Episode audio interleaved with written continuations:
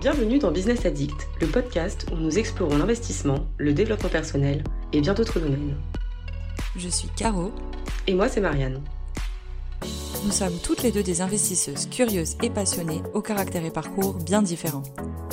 Ici, nous partagerons nos connaissances, nos expériences et celles de nos invités pour que vous sachiez par où commencer, mais aussi pour vous donner des pistes pour accélérer et vous épanouir dans vos projets. Rejoignez-nous pour des conseils inspirants, abonnez-vous et devenez un vrai business addict. Bonjour à tous Aujourd'hui, on va parler de comment comprendre son profil investisseur. Euh, donc on va parler d'analyse de risque, de budget, de temps et de direction mentale, mais aussi de charge mentale. Salut tout le monde, aujourd'hui, comme disait Marianne, on va parler d'un sujet fondamental pour pouvoir vous lancer dans l'investissement, c'est de comprendre comment vous fonctionnez par rapport à l'investissement. Donc ça va être euh, comprendre votre profil investisseur pour pouvoir prendre vos décisions adaptées. Puis voilà. Donc peut-être qu'on peut commencer par l'analyse du risque. Euh, donc il y a plusieurs niveaux de risque en investissement. Il euh, faut toujours prendre en compte que euh, la rentabilité dépend du risque, et donc c'est pour ça qu'on vous en parle dès le début. Euh, donc au niveau des risques, il y a des profils qu'on appelle conservateurs, d'autres qu'on appelle modérés, et ensuite des profils qui sont davantage agressifs, dynamiques. Ça dépend des fois, on, trouve un petit peu de tout qu'il faut à tout prix, c'est euh, bien comprendre que ce ne sont pas euh, des profils qui reflètent votre ressenti. Euh, c'est pas, vous allez pas vous dire ah ben moi dans la vie je suis un fonceur donc du coup je vais avoir un profil agressif ou dynamique. On parle pas de ça. Enfin on en parle un petit peu forcément puisque votre profil dépend forcément un petit peu de votre caractère, mais on parle principalement d'un d'un profil qui va être étudier, que vous, vous allez étudier, que vous allez euh, définir selon différents critères et pas seulement le critère de votre caractère. Par exemple, si vous faites un placement financier, euh, votre conseiller va vous faire remplir un questionnaire au début. Donc je prends cet exemple-là pour vous montrer. Il va vous demander quel est votre rapport au risque? Est-ce que vous vous sentez à l'aise avec le fait de perdre de l'argent? Dans quelle mesure avez-vous besoin que si vous perdez de l'argent, il revienne vite? Et toutes ces questions-là, en fonction de combien vous êtes prêt à perdre, combien vous êtes prêt à, bah, combien de temps vous êtes prêt à attendre que ça revienne, ou comment vous êtes à l'aise avec ça, c'est ce qui va définir un petit peu votre profil. Si par exemple vous êtes très euh, prudent et que vous n'avez pas envie d'investir trop et de risquer de perdre trop et que vous préférez que ben voilà que ça aille à votre rythme, on met un petit peu, on reçoit un peu, on met un petit peu, on reçoit un peu, par exemple, ça va être le profil conservateur. Si vous êtes prêt à investir une partie, mais à en perdre une pour qu'après vous receviez un peu plus, etc., on va parler peut-être plus de profil modéré. Et si par contre vous êtes prêt à investir une somme, à la perdre en totalité, à attendre six mois par exemple, six mois, huit mois, je sais pas, un peu plus pour que ça revienne, mais avec de gros bénéfices, ça, ça va être un profil agressif. Donc ce qu'il faut voir, c'est que le risque évolue de manière croissante en fonction que votre profil est conservateur, modéré et agressif. Donc ça, ça marche pour les différents types de placements financiers. Et donc euh, dans tous les types d'investissements en général, quand on parle de profil conservateur, modéré et agressif, c'est à ça qu'on fait allusion. Effectivement, tu as tout à fait raison. Euh, et d'ailleurs, euh, il y a plusieurs facteurs qui influencent le, niveau de risque. donc tu le disais, hein, la, la, tolérance au risque, mais également vos objectifs financiers. c'est vrai que on a tendance à se dire, euh, comme tu le disais, euh, qu'on va répondre à certaines, certaines questions qui vont nous orienter plutôt vers un profil conservateur, agressif, modéré, etc. Euh, ce qu'il faut prendre en compte, en fait, c'est aussi vos objectifs financiers. Vous devez les définir, en fait, en dehors de, de, de, de cet aspect-là, de vous dire si oui ou non vous êtes prêt à perdre de l'argent, etc. Vous devez définir vos objectifs financiers pour euh, avoir une vision globale sur un, un, laps de temps assez important euh, qui vous permettra au mieux d'investir votre argent et de l'avoir disponible aussi pour euh, vos projets perso, d'autres projets qui, qui, vont nécessiter des fonds. Ça doit pas être inconfortable en fait. Vous ne devez pas vous retrouver dans une situation inconfortable malgré vos investissements, qu'ils soient euh, modérés en termes de risque ou qu'ils soient agressifs. Vous devez pas vous retrouver dans une situation où vous vous dites oulala, est-ce que je vais pouvoir survivre à ça? Bon, de toute façon, en, en principe, l'expert vous laissera pas faire un, investissement qui va vous couler. Donc, euh, il n'a pas le droit de vous laisser vous endetter pour des investissements. Et vous allez calculer la capacité que vous avez à mettre dans votre investissement en fonction de ce que vous avez placé sur ce sur ce sur ce, cet invest par exemple. Vous allez définir comment il va travailler. Donc vous définissez ce que vous êtes capable de mettre sur ce, ce placement. Donc là on parle vraiment pour un placement financier. Hein. Donc en fonction de ce que vous avez placé, c'est vous qui décidez si vous souhaitez le placer de manière, enfin un placement de type conservateur avec un risque modéré ou un risque agressif. C'est vous qui décidez un petit peu comment va travailler l'argent. Donc voilà, ça c'était seulement un exemple comme dit pour les placements financiers. Après, ce qui est important de voir aussi, c'est l'analyse de votre budget. C'est le point euh, départ un petit peu pour euh, pour lancer les invests. Effectivement, donc je reviens juste deux secondes sur ce que tu disais précédemment. Euh, faut bien prendre en compte aussi que effectivement le, la personne qui va vous conseiller va le faire du mieux possible, mais elle peut pas connaître en cinq minutes toute votre vie. Et souvent, vous n'allez pas passer non plus des heures avec elle. D'où l'importance de vous définir votre profil de risque au-delà de ce que la personne qui va vous conseiller va le faire. Enfin, va, faire. Euh, donc pour revenir à l'analyse du budget, c'est on pense quelque chose quand même qui est une des premières choses à faire euh, pour savoir euh, ce que vous allez pouvoir investir et de quelle manière. Donc il faut quelque chose qui soit clair et à la fois réalisable également. Euh, puisque si vous investissez trop, vous n'aurez plus de disponibilité pour euh, vivre tous les jours, et en fait vous allez devoir euh, récupérer l'argent, souvent avec des frais, etc. Donc il faut quelque chose de clair et réalisable. Donc, ce que vous pouvez mettre en place, par exemple, c'est pendant deux ou trois mois, vous allez noter. C'est un petit peu contraignant, oui, parce qu'il faut suivre, mais c'est une chose qui vous permet de vous situer. Donc vous allez noter toutes les dépenses que vous avez faites, par exemple, pour vos courses. Votre loyer, à combien il correspond?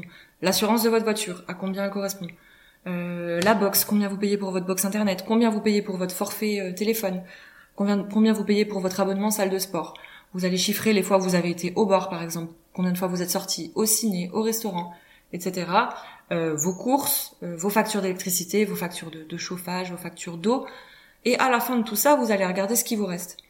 Et en fonction des dépenses qui sont obligatoires et des dépenses que vous pouvez modifier, adapter, etc., Là-dessus, vous allez pouvoir définir un petit peu votre budget, savoir combien vous pourrez allouer ou pas, euh, justement, à un investissement. Et si vous voyez que vous êtes trop ric-rac pour être dans une posture d'investir, ben c'est là qu'il va falloir regarder comment cibler justement ce budget. Et ce qui est par exemple existant, euh, on parle souvent de la règle des 50, 30, 20. Donc c'est une méthode de gestion budgétaire. Quand on part de zéro en termes de, de gestion de budget, justement, qu'on ne sait pas trop comment ça fonctionne, c'est une règle qui propose de répartir ses revenus de la manière suivante. Donc 50% consacrés à ses dépenses essentielles, donc logement, les courses, les transports, les assurances, etc. 30% que vous allez dédier aux dépenses personnelles et aux loisirs. Et 20% que vous allez réserver à votre épargne et aux investissements que vous souhaitez faire. Donc ça, c'est possible, peu importe votre situation. Attention, on est conscient que tout le monde n'a pas la même situation. Mais il y a toujours quelque chose de faisable. Et effectivement, enfin, quelqu'un qui gagne 1800 euh, euros, 2000 euros par mois, il va falloir que ces 50% peut-être soient un peu plus importants, mais également prendre en compte que on peut pas toujours se permettre euh, de, vivre dans un logement, par exemple, avec euh, deux chambres en plus que ce dont on a besoin, si euh, notre budget ne nous permet pas. Si on se rend compte que notre loyer nous coûte 70% de notre salaire, alors qu'en fait on n'a pas besoin d'un logement aussi grand, c'est peut-être qu'il faut revoir ça. Après, effectivement, il y a des gens qui dépensent 70% de leur, leur revenu en logement parce qu'ils n'ont pas le choix. donc voilà, il faut aussi que vous sachiez vous positionner par rapport à ces 50, 30, 20 euh, que vous sachiez si euh, c'est quelque chose qui, si vos dépenses sont, sont, sont, modifiables ou pas. Il y a des dépenses qui sont certainement pas du tout modifiables, alors qu'il y en a qui le sont. Et donc vous allez pouvoir comme ça définir, comme le disait Caro, sur plusieurs mois, ce qui euh, vous sera votre 50, 30 et 20. Puis il y a des choses qui pour vous seront vitales, nécessaires, pour lesquelles vous pourrez pas couper. Et vous direz ben voilà, moi par exemple, cette sortie-là, j'en ai besoin tous les mois, c'est mon exutoire, c'est ce qui me permet de couper ce truc-là, je vais le garder. Gardez-le, soit. Faites votre calcul sur trois mois, on va dire deux ou trois mois. Ça vous permettra déjà de vous regarder comment vous vous situez. Et après, en fonction de ça, ben, vous allez regarder peut-être sur vos tickets de caisse si vous voyez que vous avez euh, la moitié de votre salaire qui part en course. Euh, c'est pas normal. Ben, vous allez regarder sur quoi vous pouvez jouer. Peut-être, c'est tout bête, hein, mais rééquilibrer un petit peu son alimentation. C'est vrai que les aliments, euh, ben finalement transformés, sont beaucoup plus chers que les aliments de source. vous achetez des légumes, ça va vous coûter moins cher que les plats préparés, même si, ben, en soi, oui, je comprends. Par exemple, ça peut vous faire perdre du temps parce qu'il faut cuisiner, que vous avez peut-être besoin de ce temps et que c'est pour ça que vous vous tournez plus vers des aliments euh, transformés. Mais c'est plein de petites choses qui mises bout à bout les unes par rapport aux autres vous permettront de vous dégager une petite marge. Ça, pour le coup, c'est c'est vraiment quelque chose qu'on explore dans un autre épisode. Et c'est vrai que c'est un sujet euh, assez important. Après, c'est vrai que c'est sensible des fois de, de dire aux gens, bah voilà, peut-être que vous mangez pas bien, ou peut-être... C'est pas dans le sens là, mais c'est souvent, c'est des petites choses, c'est des habitudes, ou c'est des choses qui ne sont pas forcément vitales. Déjà, de une, ben, c'est pas forcément bon pour votre corps, les aliments transformés. La gourmandise, le sucre, les biscuits, les machins, toutes ces choses-là, c'est des choses qu'on peut peut-être pas enlever à 100%, mais réduire un petit peu et ça peut vous faire gratter, je sais pas, peut-être 15, 20 euros par semaine qui, à la fin, mis bout à bout, vous feront presque économiser 100 euros à la fin du mois. Et franchement, c'est tellement pas négligeable. Surtout si, ben, si vous êtes ricrac. Après, peut-être que si vous êtes plus confortable sur votre budget, et on sait pas du tout, encore une fois, dans quelle situation vous vous trouvez, mais si vous êtes un petit peu ricrac, c'est des choses toutes bêtes qui peuvent vous aider. Par exemple, la cigarette. Une autre chose, on n'est pas là pour vous, pour vous sermonner, vous donner des conseils, mais Enfin, si, on est un petit peu là pour ça, mais, mais dans le sens où on n'est pas là pour juger. Mais vous pourriez, de une, faire du bien à votre santé, à votre santé, par exemple, si vous fumez. Je ne sais pas, admettons que vous fumiez trois paquets par semaine. Aujourd'hui, ben, le paquet, 10 euh, euros le paquet. Ça vous fait 30 euros par semaine. Ne serait-ce que de réduire que d'un à la fin du mois, ça vous fait 40 euros à économiser, quoi. Exactement. Exactement. Donc, bien, euh, je pense, euh, euh, cibler les choses qui sont vraiment importantes pour vous. Euh, si vous achetez une télé euh, énorme et qu'en fait vous vous rendez compte que vous regardez jamais la télé, vous êtes tout le temps sur YouTube, sur votre ordinateur, peut-être qu'il faut réfléchir la prochaine fois que vous souhaitez en acheter une, est-ce que je vais changer la mienne alors qu'elle est très bien? Est-ce que je vais en racheter une plus grosse alors que finalement j'en ai pas vraiment l'utilité?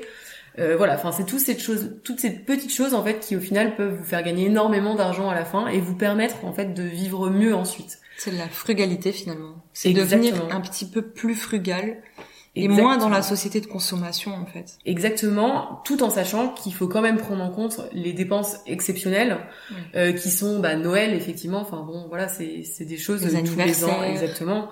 Voilà, les garder quand même un certain euh, un certain euh, un certain budget selon ce que vous euh, vous mettez comme budget en fait hein, concrètement, que ce soit pour les vacances, pour Noël, pour les anniversaires.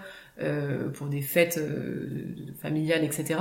Faut se mettre un budget qui est pour vous confortable et qui euh, va vous permettre de de juger en fait ce que vous pouvez investir et ce que vous devez garder disponible pour vivre tel que vous le souhaitez. Voilà. Si ça vous intéresse, on peut vous proposer des petits modèles pour calculer votre budget mensuel.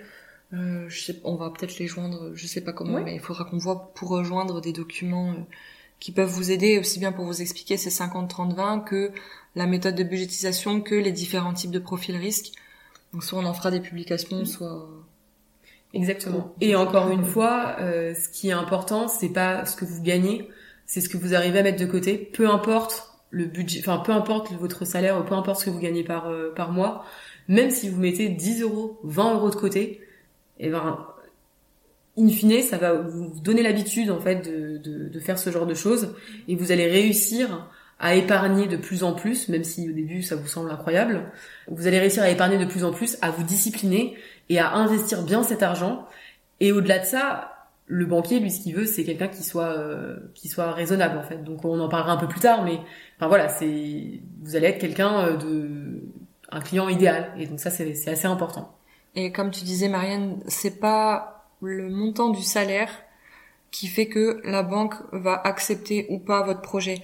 Par exemple, il y a des personnes qui peuvent gagner 4000 euros par mois, passer leur vie au casino, passer leur vie à faire des dépenses, on va dire, irresponsables, qui montreront au banquier quand il va venir euh, six mois après avec euh, l'envie d'un projet, peu importe le projet, ça peut être un projet d'acheter une maison, ça peut être le projet de lancer une entreprise, ça peut être différents projets qui nécessitent d'avoir un crédit. Si le banquier voit que la personne euh, qui gagne 4000 euros par mois, elle sait pas du tout suivre ses finances, qu'elle sait pas mettre un rond de côté, mais que ben pour la personne, ben 4000 euros par mois, c'est suffisant pour faire ci, pour faire ça, et qu'à côté, elle a un, profil d'une personne, je sais pas, qui gagnerait peut-être 1800, euh, 1900 euros, qui arrive tous les mois à épargner 200 euros, qui est très très compétent sur la gestion de ses finances, qui arrive à expliquer son taux d'endettement, qui comprend ses finances et qui sait vers quoi il va, qui arrive à proposer euh, un petit projet avec un dossier d'études monté et carré moi, à la place de la banque, je sais vers quel client je me tourne. Je sais que ben la, personne qui est responsable et qui sait un peu plus comment euh, gérer ses finances, même si elle gagne Même s'il lui faut trois mois pour gagner ce que l'autre personne elle aura gagné en un mois, si l'autre personne elle est irresponsable et qu'elle sait pas gérer ses finances, je me tournerai mille fois vers la personne qui gagne le plus petit salaire. Exactement, parce que la banque, ce qui va l'intéresser, c'est pas de savoir si vous gagnez 4000 ou 1200 euros par mois. Ce qui l'intéresse, c'est de savoir que vous allez prévoir de la rembourser et que vous allez le faire de façon sûre, sauf si vous arrive quelque chose de très grave. Un bon père de famille. Exactement. Mm. Et donc en fait, la banque, ce qu'elle veut, c'est pas que vous gagnez beaucoup, c'est que vous puissiez lui dire, bah, vous voyez, moi, j'ai, épargné 50 euros tous les mois, et donc je serai capable de le faire encore euh, dans le futur. Ou si vous dites j'ai épargné 50 euros et que vous êtes euh, que vous êtes bien renseigné effectivement que vous connaissez vos finances que vous savez prévoir et que vous lui dites euh, je peux épargner 200 euros elle vous croira en fait. Alors que si vous dépensez tout n'importe comment elle se dira juste oui bon euh, ça me paraît un peu compliqué c'est pas forcément vrai j'ai un petit peu peur et donc je ne veux pas prêter. Voilà donc ça ça vous permet déjà en tout cas de voir comment vous positionnez par rapport à tout ce qui est analyse de budget et ça vous donne un petit peu la tranche de possibilités que vous pouvez réaliser en fait. Également, euh, il faut absolument diversifier son portefeuille. Euh, donc ça, c'est vrai que c'est difficile au début. On se dit bon bah voilà, j'ai 500 euh, euros à mettre de côté, c'est difficile de diversifier. Donc en fait, ce qu'il faut, c'est au début mettre sur des choses qui ne sont pas trop trop risquées, mais qui vont quand même vous permettre de gagner un petit peu d'argent. Et ensuite, quand vous avez un peu plus de sous, se dire bon bah voilà, si par exemple j'ai 500 euros, enfin si j'ai 1000 euros admettons de, à mettre de côté, je vais mettre 500 euros sur mon livret A parce que j'avais pas d'épargne de côté parce que le livret A est quelque chose de très sûr en France, qui est euh, qui est garanti par l'État, on peut, qui est très liquide, on peut retirer l'argent quand on veut en 5 minutes, sans frais, sans frais exactement, qui aujourd'hui on est quand même à 3%. Euh, je crois qu'on va d'ailleurs encore peut-être monter, sauf si on a une dérogation euh, euh faite par l'État, mais normalement on devrait monter à 4% selon les calculs en, en août. À mon avis, on n'y montera pas, mais, mais bon, 3% ça reste intéressant. 3% c'est très bien. Et euh, donc voilà, je reprends l'exemple des 1000 euros, et après effectivement je me dirais bon bah voilà avec mes 500 euros, je vais peut-être aller sur des choses un peu plus risquées qui potentiellement me rapporteront plus. Mais donc voilà, si vous allez, enfin si vous allez dans cette démarche là de vous dire ok, je me pose, je, j'essaie de comprendre ce qui pour moi est euh, important. Donc en termes de budget, on en parlait tout à l'heure, d'aller à la salle de sport ou de se faire telle sortie. Euh, si vous euh, définissez bien votre profil de risque en disant en vous disant bon bah voilà euh, dans le futur j'aimerais avoir cet argent disponible, cet argent disponible, etc. Ce sera euh, beaucoup plus facile en fait d'épargner et d'épargner bien et de placer bien votre argent. Vous pouvez aussi vous faire facilement dans cette euh, même optique euh, un Excel sur lequel vous dites bon bah voilà aujourd'hui j'arrive à mettre par mois 50 euros de côté. Super. À la fin de l'année, ça fait déjà 600 euros d'épargne. Donc ces 600 euros, qu'est-ce que je vais faire avec? Bon bah ok.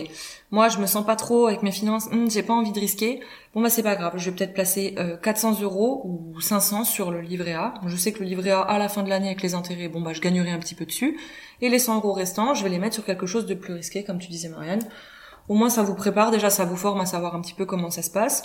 Vous faites travailler votre argent. Celui qui est sur le livret A, de toute façon, il est sûr, il bouge pas, et vous vous permettez un petit peu de risque avec les 100 euros qui vont euh, bouger un petit peu plus. Exactement, exactement. Et puis aussi, euh, en tout cas, je sais pas comment toi t'as fait, mais moi c'est vrai qu'au début, j'étais rassurée de mettre sur mon livret A et j'étais contente parce que je me disais bon bah voilà, c'est mon épargne, elle est disponible, etc.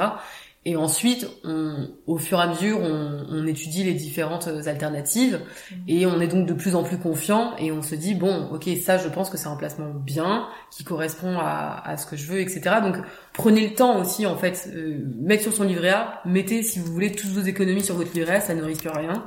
Aujourd'hui, il y a aussi les comptes à terme. Euh, donc euh, Caro, je sais pas si tu t'es un peu penché dessus. Moi, je me suis pas mal penché dessus euh, parce que le livret A étant à 3%, les comptes à terme, euh, on est sur des taux. Alors moi, quand j'avais demandé, c'était il y a un mois à peu près. à 3 mois, on était à 2,9. À 6 mois, 3,2. À 12 mois, 3,6. Enfin voilà, c'était quand même assez intéressant. Donc en fait, les comptes à terme, vous mettez votre argent sur un livret. C'est un livret. Hein, et euh, vous, euh, il est bloqué euh, pendant un certain temps que vous définissez, pardon avec le banquier pour un certain taux. Et donc en fait, si vous dites que il est bloqué, il est bloqué pendant six mois. Pendant six mois, vous n'avez pas accès à votre argent. alors moi je sais que le compte à terme j'ai mis j'ai accès mais j'ai 30 mois pour débloquer mes sous. Donc voilà. Le capital est garanti, donc vous pouvez pas perdre d'argent et on vous dit c'est 3%, donc dans six mois vous aurez ce que vous avez mis Si vous avez mis 1000 euros, vous aurez 1000 euros dans 6 mois, plus 3%. Par exemple, si vous mettez euh, 1000 euros, euh, 1000 euros euh, sur un compte à terme 12 mois, dans 12 mois, vous pourrez récupérer 1030 euros. Ouais, c'est toujours ça. Et est-ce que ça c'est accessible de chaque banque? Parce que moi ces comptes-là, je me suis pas C'est accessible dans chaque banque. les banques ont des taux différents. Je sais que Boursorama en fait des très bien. Euh, je fais pas de pub, hein, je fais pas d'action chez Boursorama. euh, moi, je les fais au Crédit Agricole euh, parce que je les connais bien et que c'est là que j'ai mon prêt, donc euh, c'était plus intéressant pour moi. Euh, mais c'est vrai que Boursorama en fait euh, sans prendre de, de, de, de frais, donc c'est assez intéressant. Après, bien sûr, il y a tous les livrets. donc il y a le livret A qui est vraiment l'incontournable. Il y a le LDD, le livret de développement durable. Ça, on peut mettre 12 000 euros dessus, qui a les mêmes conditions que le livret A. Ensuite, on a le PEL qui est intéressant aujourd'hui. Donc, c'est pas un livret, c'est un plan épargne logement qui est très intéressant également. Euh, on pourra peut-être en parler dans un autre épisode plus en détail des, des, des livrets qui sont intéressants et des placements aussi qui peuvent être intéressants euh, euh, selon votre selon votre profil et selon votre stratégie. Ok, ok, intéressant. Effectivement, donc on est on abordera ça sur un autre épisode. On peut peut-être parler un petit peu aussi maintenant pour définir son profil d'analyse du temps et de voir comment ça se passe pour définir euh, son horizon d'investissement et sa capacité à assumer des engagements à long terme. Parce que quand on s'engage sur des projets, la plupart du temps, c'est pas pour faire quelque chose qui va durer trois mois.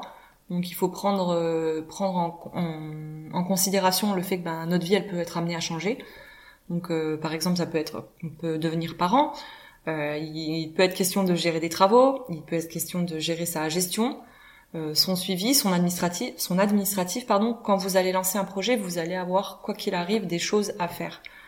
Donc il faut bien prendre en compte ce temps et essayer de l'estimer au mieux pour voir si vous serez capable de l'assumer correctement.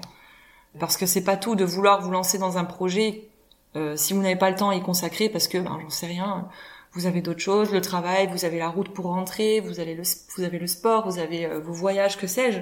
Si vous n'arrivez pas, à vous libérer le temps nécessaire à l'aboutissement de ce projet, ben vous risquez de vous décourager, vous risquez de ne pas l'aboutir, euh, vous risquez carrément de même pas vous lancer, parce que quand vous aurez fait les premières actions, vous allez vous dire oh finalement j'avais pas prévu que ça prendrait tant de temps, donc ben on va abandonner. Donc c'est franchement des choses importantes à prendre en compte et à estimer dès le début. Exactement. Donc euh, le, comme tu le dis, Caro, euh, le temps que vous pouvez allouer à votre investissement est très important, mais également le temps sur lequel vous voulez investir. C'est-à-dire, est-ce que vous avez besoin de l'argent dans trois mois Est-ce que vous avez besoin de l'argent dans un an? Est-ce que vous avez besoin de l'argent dans 20 ans? Ça, c'est vraiment quelque chose qu'il va falloir que vous définissiez. Et c'est pas euh, euh, si vous avez aujourd'hui votre épargne c'est 10 euh, 000 euros, c'est pas j'ai besoin des 10 000 euros dans euh, 3 mois, 5 ans, 10 ans. Non, il faut séparer cette épargne en se disant ok donc il y a 1000 euros, j'en aurai pas besoin pendant 20 ans. Il y a 1000 euros, je vais en avoir besoin d'ici 6 mois parce qu'il y a Noël et donc bah voilà il y a des cadeaux et puis il y a des anniversaires etc. 2000 euros, je vais en avoir besoin d'ici euh, 3 ans parce que va falloir que je change ma voiture et donc je vais devoir faire un apport pour ma voiture. Euh, voilà, donc c'est c'est vraiment des c'est vraiment des choses qu'il faut que vous définissiez, enfin les que vous puissiez euh, dire à peu près combien d'argent vous allez avoir besoin dans le futur. Donc évidemment, dans 20 ans, c'est compliqué à dire, mais voilà, enfin au moins les 5 prochaines années que vous vous disiez que vous fassiez des poches un petit peu comme ça. Euh, donc si vous avez 10 000 euros, vous dites euh, bon bah voilà, 1000 euros j'en aurai besoin dans 6 mois, 1000 euros j'en aurai besoin dans dans dans 5 ans, euh, 2000 euh, euros j'en aurai besoin dans 2 ans, et donc vous donnez un petit peu un, un horizon de temps pour chaque montant, et donc vous pourrez bien sûr allouer ces montants-là à des à des placements qui sont différents, puisque les placements sont souvent euh, euh, directement corrélé avec un, un laps de temps, une durée. Et puis, comme tu dis, Marianne, ça permet aussi de définir ce que vous êtes capable de faire. Parce qu'en fonction de ce que, de l'horizon que vous vous définissez, que ce soit à court terme, moyen terme ou long terme, vous n'allez pas vous lancer dans les mêmes types d'investissements. Donc, si vous voulez avoir, par exemple, j'en sais rien, une renta tout de suite, vous n'allez pas vous lancer dans un, euh, dans un achat-revente parce que vous, vous savez que ben, il faudra que vous ayez le, le, bien et que pour amortir les frais euh, d'achat IMO, vous n'allez pas le revendre dans les six mois, ça, ça sera pas intéressant pour vous. Donc en fonction de ce que vous souhaitez récupérer en termes de, de rendement et d'argent, vous pourrez pas mettre en place les mêmes projets. Et ce qu'il faut prendre en compte aussi, c'est que les résultats des projets vous ramèneront pas la même chose au même moment.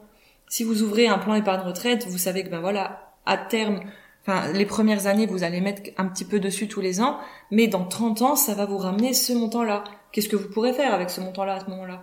Bon, ça, soit vous, vous n'y pensez pas et vous vous dites bon bah bonus dans 30 ans, je récupère euh, ce montant-là, soit vous vous dites bah ok là j'aurai cet argent-là et je pourrais m'en servir pour faire ça ou ça. Ça peut aussi bien vous servir pour la retraite, hein. on porte bien son nom, le plan épargne retraite. Après, si vous investissez dans un bâtiment que vous voulez revendre, bah, vous pouvez vous faire une plus-value dans, disons, moyen terme, dans 5 ou 6 ans si vous revendez le bien. Et si vous achetez par exemple plus gros, un, un immeuble par exemple, ou je sais pas où vous faites de l'achat-revente avec euh, des véhicules, vous pouvez vous faire, par exemple, hein, si vous faites ça, ça peut être un, bon plan, faire de l'achat-revente de véhicules que vous trouvez donc des bonnes occasions, vous les revendez tout de suite, ben vous savez qu'en 6 mois, vous pouvez vous faire une plus-value de 2000, 3000 euros. Ça, ça peut être un plan d'investissement à très court terme. Donc il faut vraiment cibler ce que vous souhaitez récupérer et en combien de temps. Et ce qui est possible aussi. Ça, faut rester toujours réaliste parce que ça sert à rien de se dire euh, euh, je gagne 2000 euros par mois, je vais mettre 1500 euros de côté et je vais euh, l'investir sur 20 ans. Bon bah c'est pas du tout tenable en fait. Donc euh, enfin ça dépend, peut-être il y a des gens pour qui c'est tenable, moi pour moi en tout cas personnellement ça ne le serait pas. Voilà, faut faut être réaliste et vraiment sortir faut essayer le, moins possible d'être affecté par ça. Enfin, faut vraiment ne pas être émotionnel, être dans une situation la plus stable possible au moment où vous allez définir votre stratégie pour pouvoir ne pas euh, être influencé par euh, votre entourage, par euh, les médias, etc. Il faut vraiment essayer de prendre de façon globale tous les conseils qui vous sont donnés et vous aller vérifier ce qu'on vous dit, vous faire un réel avis en fait sur les choses. Oui, comme tu dis, par exemple, si vous avez entendu un ami qui a vendu sa maison, il l'a très mal vendu, il l'a vendu avec 30 000 euros de moins-value, vous allez vous dire, oh non, certainement pas, je vais pas faire un achat-revente maintenant parce que lui, ça lui arrivé comme ça. Mais non, en fait, c'est un cas isolé. Il faut vraiment, comme tu dis, Marianne, faire la moyenne de tout ce que vous entendez et décider d'aller vers la stratégie qui vous vous correspond, qui selon vous a les meilleurs résultats possibles. Et ça, encore une fois, ça va varier d'une personne à l'autre. C'est à vous de poser vraiment le pour et le contre de chaque de chaque type d'investissement et de ce que vous pouvez faire. Donc de toute façon, ça, on en parlera euh, plus en détail pour tous les types d'investissements dans les prochains audios. Mais voilà, ne pas se laisser influencer par l'affect.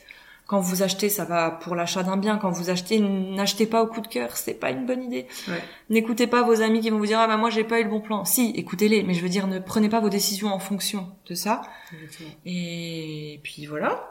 Exactement. Et aussi euh, soyez toujours euh, en accord avec ce que vous faites. Si vous mettez de l'argent sur quelque chose qui est extrêmement risqué, dont le capital n'est pas garanti, la personne en face va pouvoir vous dire, le, conseiller en face vous dira peut-être oui, mais vous savez, de manière générale, ça fait toujours 10%, donc euh, vous avez presque aucune chance de perdre votre argent. Prenez toujours en compte le fait que si le capital n'est pas garanti, l'argent peut être perdu. Êtes-vous prêt, vous, à perdre cet argent? Ça peut, je veux pas dire, est-ce que ça va vous déranger? Parce que oui, ça dérangerait tout le monde de perdre de l'argent. Mais est-ce que c'est quelque chose que vous êtes prêt à assumer ou pas? Posez-vous toujours la question au moment où vous voulez investir. Mhm. Là, tu abordes un point important, c'est l'analyse de la direction mentale et de sa capacité à assumer une charge mentale dans un projet.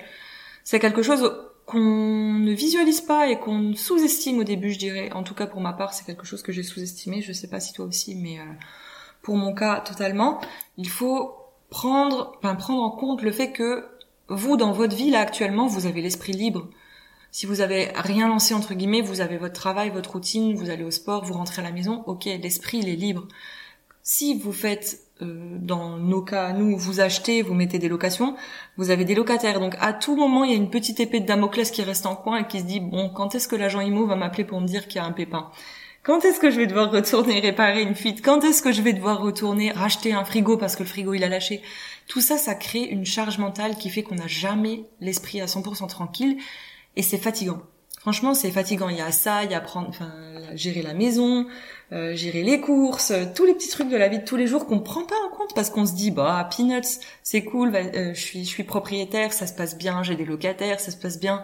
Il faut prendre en compte qu'il y aura peut-être des impayés. Il faut prendre en compte que si vous faites un placement financier, il y aura peut-être de la perte, peut-être de la perte qui revient, oui, mais peut-être de la perte qui ne revient pas non plus. Et tout ça, ça peut jouer à fond sur votre vie. Et des fois, vous allez vous dire, bah, là, là est-ce que je revends? Est-ce que je vais, vais pas revendre? Oh, bah tant pis, j'aurais perdu, mais au moins j'aurais récupéré un petit peu. Et des fois, on a des excès de confiance qui font que ben on prend pas en compte ces trucs-là, on se surestime, on sous-estime la partie négative, et ça peut causer un petit peu de, de soucis dans les projets. Alors oui, moi je modérerais un peu ça. Euh, je pense qu'effectivement, il y a une charge mentale à prendre en compte euh, quand on investit. Euh, mais je pense aussi, euh, et moi j'y suis totalement tombée euh, quand j'ai commencé à investir, et en fait maintenant quand même j'ai vu une nette amélioration par rapport au début. Oui, je suis d'accord. Ou maintenant quand j'ai une fuite d'eau, je me dis oui bon, j'ai une fuite d'eau, ok. On est pareil. Alors qu'au début j'avais une un tableau qui était tombé, c'était la fin du monde, je me disais oh là là mon mur, je vais devoir le repeindre, etc. Enfin voilà, on, avec le temps on quand relativise. même, on relativise totalement. Une fuite d'eau c'est pas grave, on a une assurance. Euh, le locataire, il va pas euh, mourir parce qu'il y a une fuite d'eau, il va juste vous appeler en disant qu'il y a une fuite d'eau et qu'il est prêt à, à, ce que les à ce que le réparateur vienne. Donc voilà, enfin aussi au début et en tout cas moi je, je, suis un peu comme ça, je voulais que tout soit carré et donc on a des fois un peu du mal à, à se dire qu'en fait non, la vie n'est pas carrée en fait. Donc euh, et il arrive des choses et c'est tout à fait normal, mais effectivement, il faut pas sous-estimer au moins au début la charge mentale que ça que ça crée.